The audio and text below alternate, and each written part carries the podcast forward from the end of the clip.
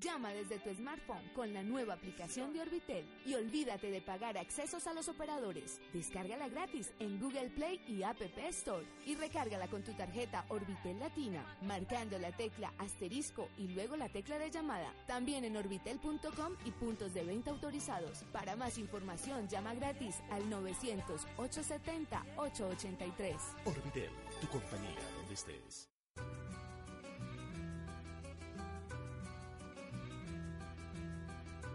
Crónica Latinoamericana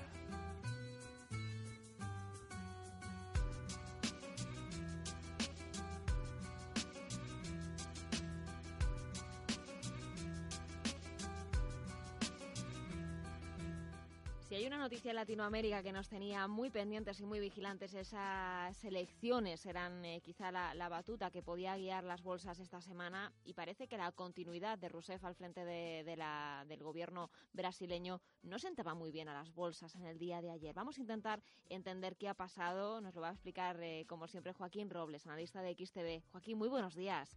Hola, ¿qué tal? Muy buenos días. Brasil sin duda acapara toda la información dentro de los mercados latinoamericanos. Esas elecciones, ¿podemos eh, hacer un vistazo a, lo que ha sucedido y por qué ha afectado negativamente a los mercados?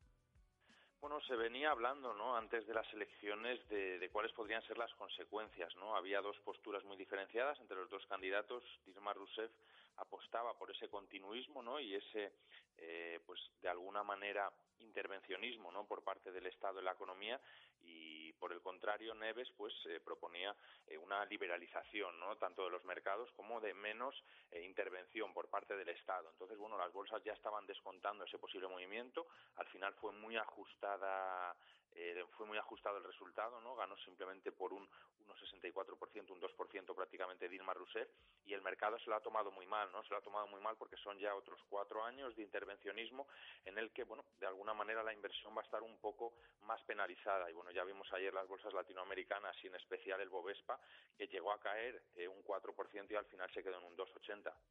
Tenemos esos mercados eh, también cediendo. Ayer eh, esos futuros anticipaban fuertes caídas para la bolsa de Brasil. Eh, tenemos una serie de, empresas también vinculadas a operaciones y a intereses dentro de Latinoamérica y a Brasil y no sé cómo podría afectarle también.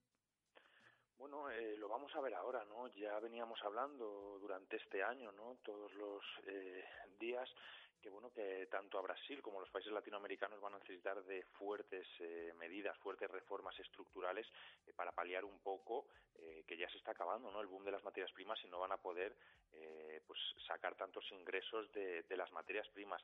Entonces se va a esperar ahora a ver qué va a hacer la presidenta brasileña, algún tipo de reforma tanto en el plano económico como en el plano social para intentar de alguna manera calmar eh, los ánimos en los mercados durante, durante estos primeros meses, ¿no? Luego suponemos que seguirá eh, pues con la política, ¿no? Que, ha llevado en los últimos años, pero ahora sí que se, se esperan pues algún tipo de medida que favorezca, ¿no? A estas empresas y respecto a los intereses españoles son muchísimos, ¿no? Muchas veces hablamos de empresas de nuestro colectivo eh, bueno, que, que, bueno, las interrelacionamos exactamente con España, pero tienen muchísimo más negocio en Latinoamérica o, en específico en Brasil que en nuestro país, ¿no? Caso de, de Santander, ¿no? Que el pasado año, pues, el 35% de los resultados fueron de Brasil solo, ya no de Latinoamérica, ¿no? Mafre también cuenta con el 22, Telefónica con el 21, Repsol Iberdrola en torno al 8% y Prosegur, que está creciendo muchísimo en esta región, ya cuenta con un 29% de sus ingresos.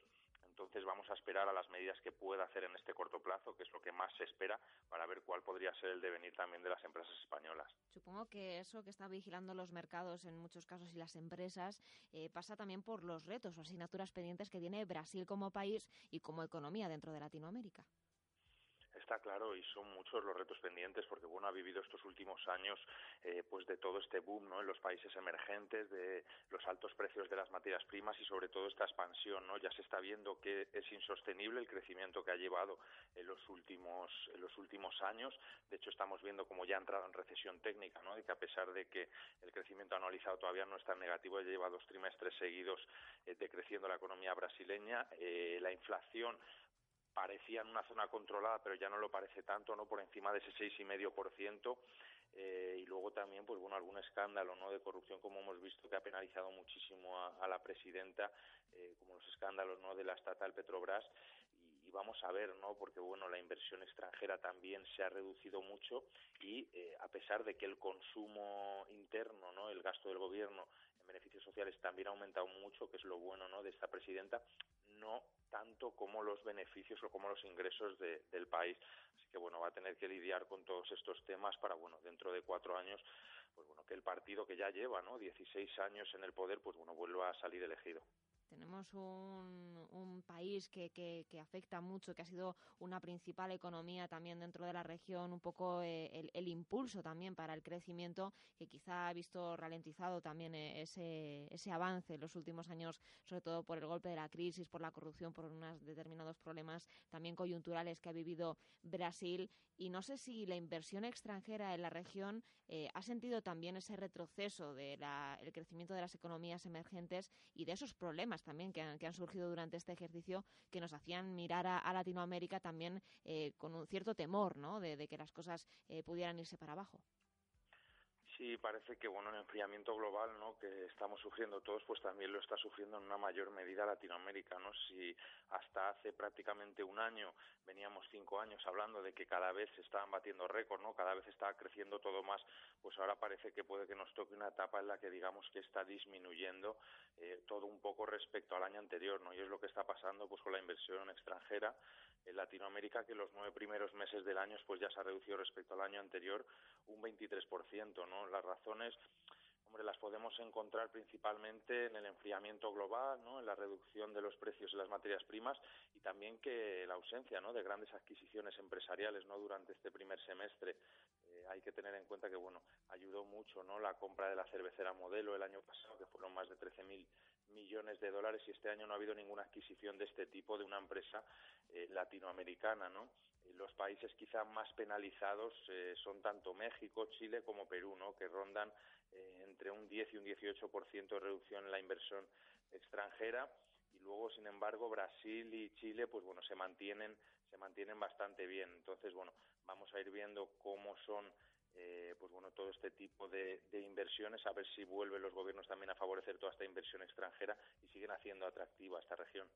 Pues veremos a ver si, si la hacen atractiva. Tenemos que estar pendientes de Brasil, de México también con importantes eh, operaciones y empresas sectoriales que están mirando también con cariño a, ese mercado, sobre todo infraestructuras, energía, eh, con esas nuevas reformas que ha emprendido el gobierno y que pueden eh, dar alas también al crecimiento económico de México en, en, los próximos años. Estaremos pendientes de todo ello, pendientes también de Brasil, de ver si recupera ese impulso en los mercados. Así que, Joaquín, son muchos retos los que tienen que afrontar desde Latinoamérica y seguiremos repasando los en una inversión todas las semanas.